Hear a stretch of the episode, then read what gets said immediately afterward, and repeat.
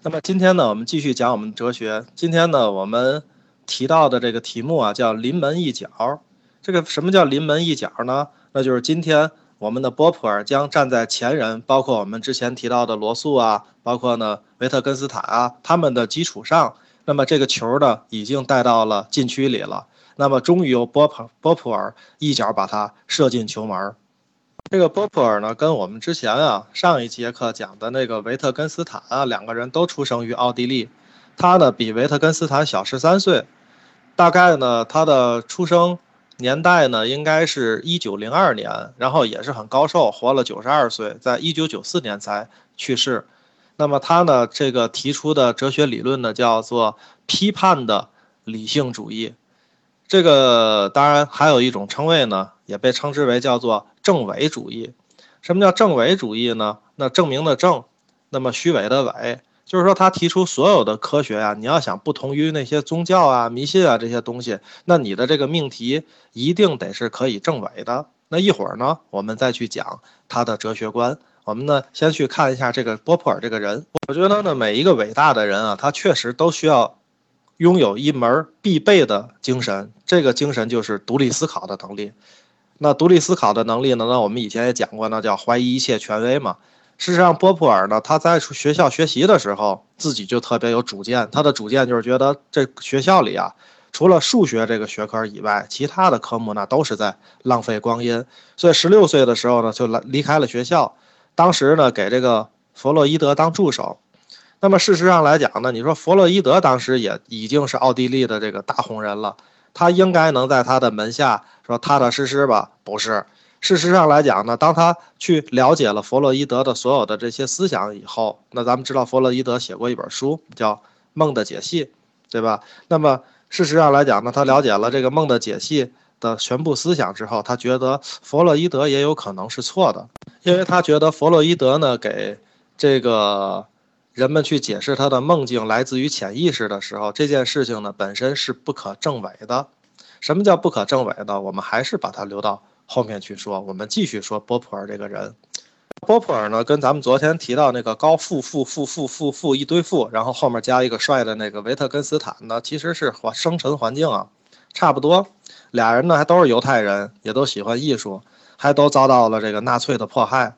人家维特根斯坦呢有钱，早早的就跑了。但是波普尔他们家呢，正好赶上了这个大的这个通货膨胀、经济萧条，然后原本不错的家境呢，就变得一贫如洗了。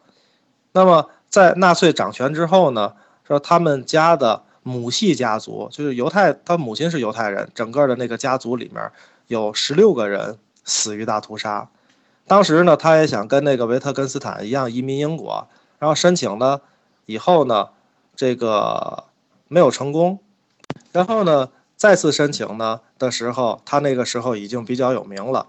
那么终于得到了剑桥大学的聘书。这次申请的时候呢，为他背书签名的人有几个呢？有爱因斯坦，有罗素，有摩尔等等，有这么一大串的名单。那么事实上来讲呢，他不久就去访问了这个剑桥，然后和罗素和。维特根斯坦就是我们上一节课讲的这两个人谈及了自己的哲学观点，然后呢，然后就跟维特根斯坦打起来了。那这个事情呢，也是一个在哲学上特别有意思的八卦。据说呢，当时是这样的：当时呢，这个波普尔访问剑桥的时候呢，就是来到罗素他们平时聚会的一个房间。据说这个房间还牛顿还住过。然后呢，宣读自己论文。当时呢，只有罗素跟这个维特根斯坦在场。然后呢，在哲学观点上，波普尔跟维特根斯坦俩人就产生了激烈的冲突，越说越激动。这个时候呢，维特根斯坦突然拿起那个壁炉的那个拨火棍，就是咱们说那个火筷子，向波普尔呢就比划。然后呢，这个可能也就是生气的这种下意识的这种挑衅的动作。然后呢，波普尔当时很生气，就说不要拿拨火棍威胁来访学者。当时一旁的罗素呢，觉得这也太不像话了，就出言阻止了维特根斯坦。那最终的结果呢，就是维特根斯坦呢，这个怒气冲冲的摔门而去。然后波普尔说呢，这个事情啊过去以后没有几天，他就收着了新西兰的来信。这信里问他是不是跟维特根斯坦用拨火棍打起来了。这个。英国跟新西兰的距离也得有半个地球了吧，差不多。那么看来，任何时代的人都是热衷于八卦的，而且是越传越邪乎。啊，当时呢，不就是维特根斯坦拿着那个棍子比划比划吗？对吧？那么来信就问他，是不是你们俩打起来了呀？然后呢，维特根斯坦呢和哈耶克呀还是远房的亲戚。哈耶克就是那个写《通往奴役之路》的那个经济学家。然后呢，哈耶克也说，说他有一次也跟这个维特根斯坦谈话，然后呢，就看维特根斯坦突然拿着一根拨火棍呢，恶狠狠地冲过来。估计也不是冲过来，也就是估计是在屋里啊走来走去。结果呢，吓得这个哈耶克呀，就想找个地方赶紧躲起来。所以呢，我们经常流传着这么一个段子，就是世界级的富豪，他的儿子维特根斯坦曾经用拨火棍单挑过两位世界级的学者，然而这两位世界级的学者又教出了一位世界级的大富翁。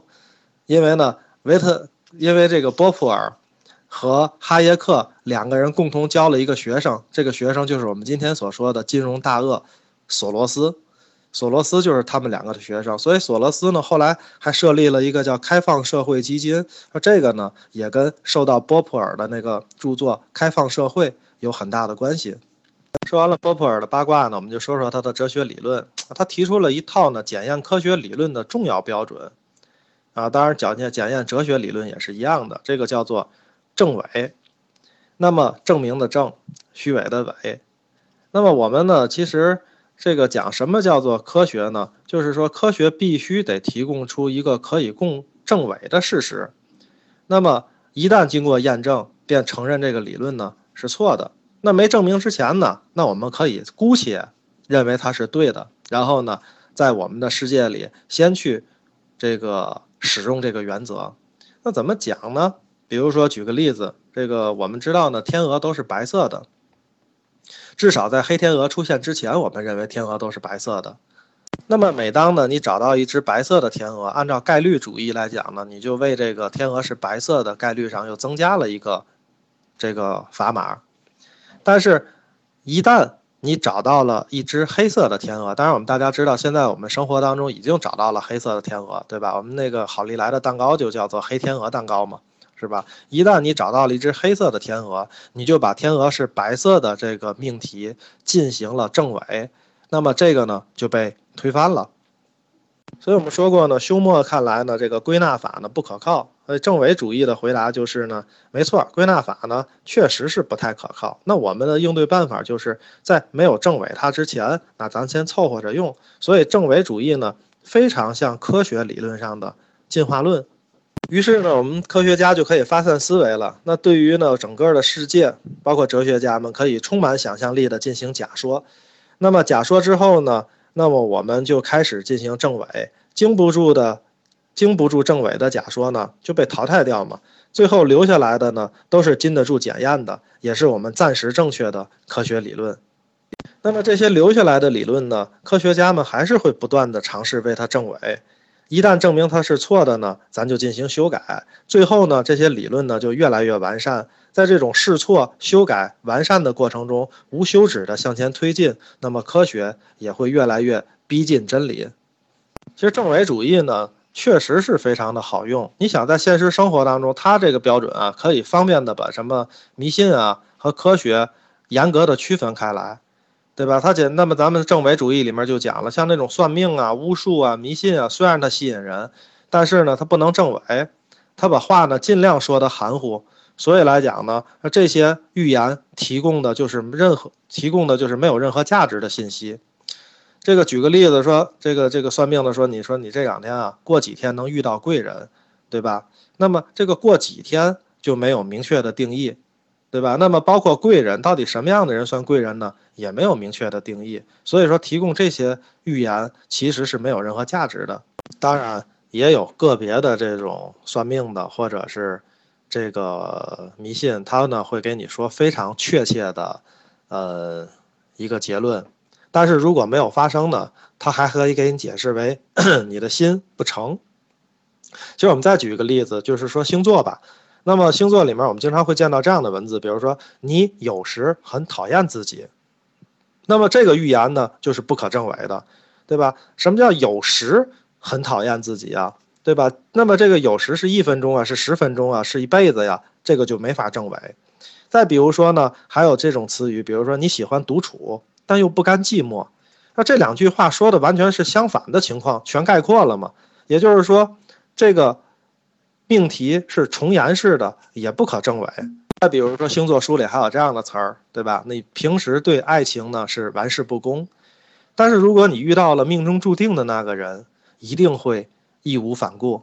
那这句话的陷阱呢，就在于那个命中注定的那个人定义是不清的，对吧？那么你在对某一个异性义无反顾的时候，你自然会认为那个人就是你命中注定的嘛。所以来讲呢，说这个呢也是属于那种重言式的不可证伪的命题。那么既然这些预言都不可以证伪，那么事实上来讲呢，他说的这些话不可能为你提供任何有用的信息，其实是一种无意义的正确。那当然，宗教也是一样了。宗教说呢，神灵是存在的，但是人类呢不可以主动的检测神。那事实上，一个人类呢不可能主动的检测神，不也就代表了这个命题是不可证伪的了吗？那其实我们就可以把它归到迷信那一堆了嘛。那么证伪主义看来能干的事儿还真是不少。其实我们现在呢想想我们的社会，对吧？还有政治观，其实里面都包含了这个证伪主义，因为他们离我们今天很近了已经。那其实呢？比如说，我们生活里面的这个法庭判一个犯人，那么这个犯人到底有罪还是没罪呢？那你就提供证据嘛。比如说，你提供你不在场的证明。那么，如果你能提供你不在场的证明，就证明你是没罪的。事实上来讲呢，就是对你犯过某罪的一种证伪。包括在现代的政治来讲，我们经常讲民主，其实民主的核心思想呢，也是这种证伪。而不是简简单单的说民主就是什么呢？大家一块投票吧，然后呢，咱们是少数服从多数，叫多数说了算。这个多数说了算还真不叫民主。你想想，苏格拉底是怎么判死刑的，对吧？包括法国大民革命的屠杀，那也是人民选出来的呀。包括希特勒二战，对吧？那么也是人民把希特勒推上了那个舞台的。所以来讲呢，真正的民主应该是什么呢？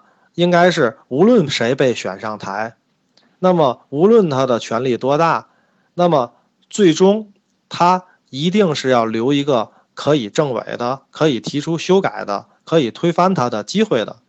因为我们觉得呢，即便是最厉害的人，他也不可能每一次都做出的是最正确的决策。可以随时用证伪主义这样的进行纠错，而不是简简单单的多数说了算，才是真正现代民主制度的核心精神。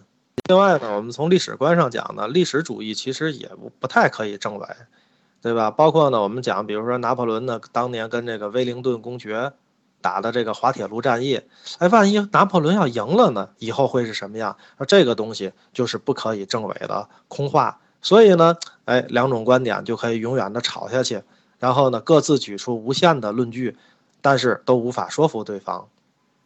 事实上呢，证伪主义呢，基本上终结了这种形而上学。为什么呢？我们之前讲过什么是形而上学，对吧？那就是说，我们呢通过推理和演绎，大家还记得推理法和演绎法吧？然后从一个绝对为真的命题出发，推出一个绝对为真的结论。但是证伪主义反对说。